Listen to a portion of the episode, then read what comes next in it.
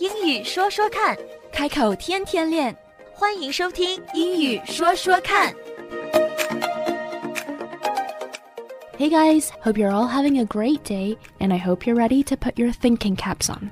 So in our last session，在上一期的节目里，我们讲到了自动翻译虽然方便，但是往往非常不可靠。当我们在解决一些比较重要的事情的时候，比如说税单，这个时候如果自动翻译过来的话，觉得结构上比较奇怪，有点问题，不明白，那么一定一定要看一下原版。我们这个一零九九税单的这个话题 ，This topic is really like a can of worms in many ways。英语里有一句话是形容这种情况的，就是 a can of worms like a can of worms，像一罐虫子一样。就是本来以为是一个问题，但是一打开，一下子就发现哇，原来问题很多很多。Which is why we're going to continue dealing with it today. So, one of the things we discussed last time was what does it mean to have something on file? 那么在上一期的时候，我们已经讨论过了， 如果有资料 on file，这个 on file 是什么意思？这个 on file 是说在记录里，也就是说这些资料是我们曾经提供过的。If they have something on file, it means you gave it to them at some point. 如果他们是说有任何东西 on file，这说明你曾经提供给他们的一些资料文件。So back to our question of where this form is going，回到我们这个非常困惑的问题，这个税单到底是寄到哪里去？哈，英文版在说 the form will be mailed to the address we have on file for you. The address we have，这是我们拥有的地址，我们有的地址。We have on file，我们记录里面有的地址。 For you, that means 我们会把这个税单寄到你曾经给我们提供的地址上面。所以这个地址是你的地址，是你提供给我们的地址。你如果去年报税的时候提供了一个地址，我们会寄到这儿。无论你什么时候给他们提供的地址，the address we have on file means the address that you provided to us。所以这个是 你提供给税务局的地址，或者是劳工局的地址。嗯。But the Chinese version is totally different。但是中文版并不是这样翻译过来的。Right？是断句断错了。中文版它翻译的 like Where is this form going？这个税单到底是寄到哪？To 我们为你提供的地址。No。That's totally wrong. 我们为你提供的地址，no，这是你为我们提供的地址，所以它 it's totally the opposite。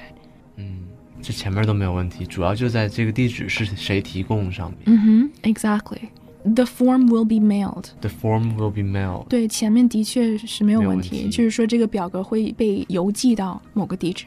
可是 to the address we have on file for you。问题在这儿。问题是在这里，yeah。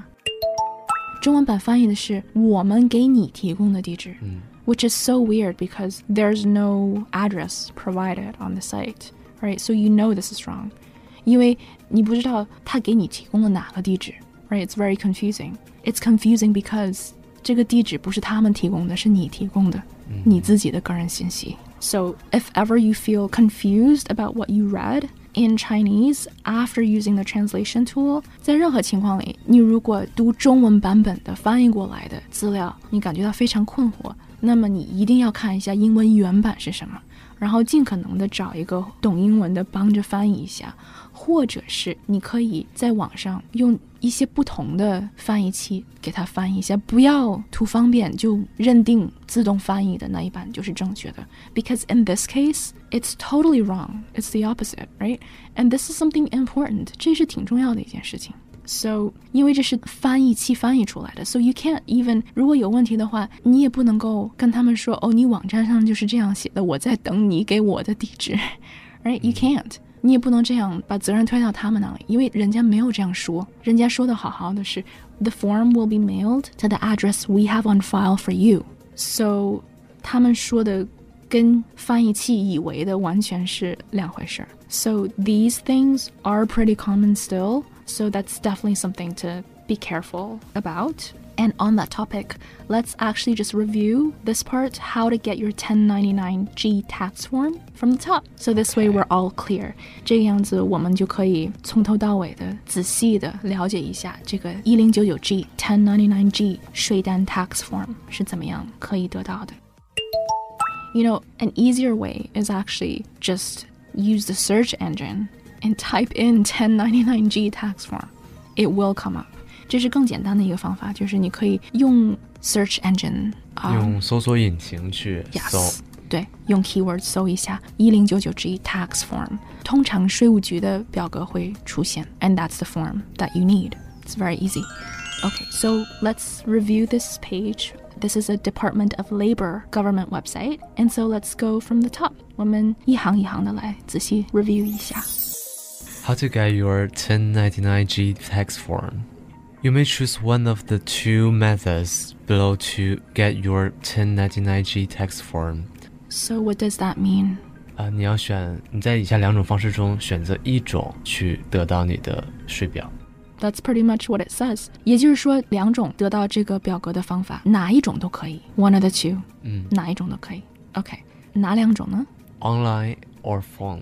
Okay, so we can do online 网上获取这个税单，or phone 电话也可以获取这个税单。Okay, The 1099G form for calendar calendar calendar. yes. The 1099G form for calendar year 2020 will be available Available available available in your online account at labor.ny.gov slash sign in to download and print by the end of January 2021.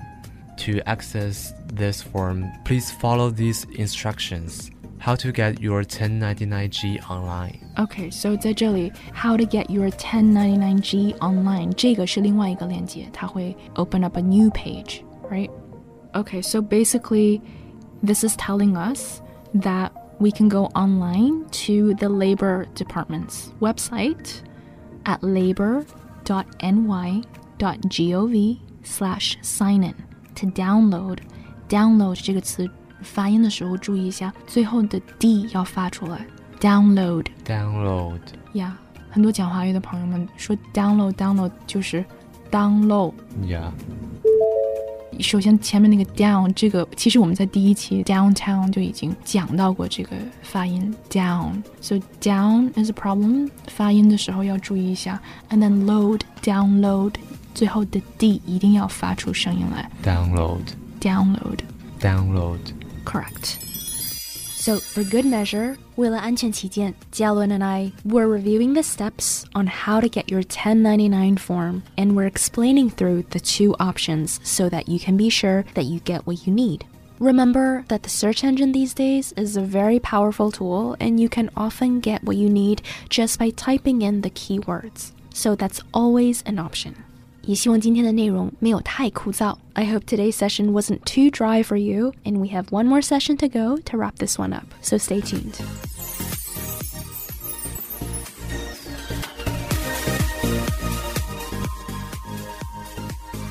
If you like today's session, share it with a friend, share it far and wide, join our Facebook community, and subscribe to our podcast so you never miss a session.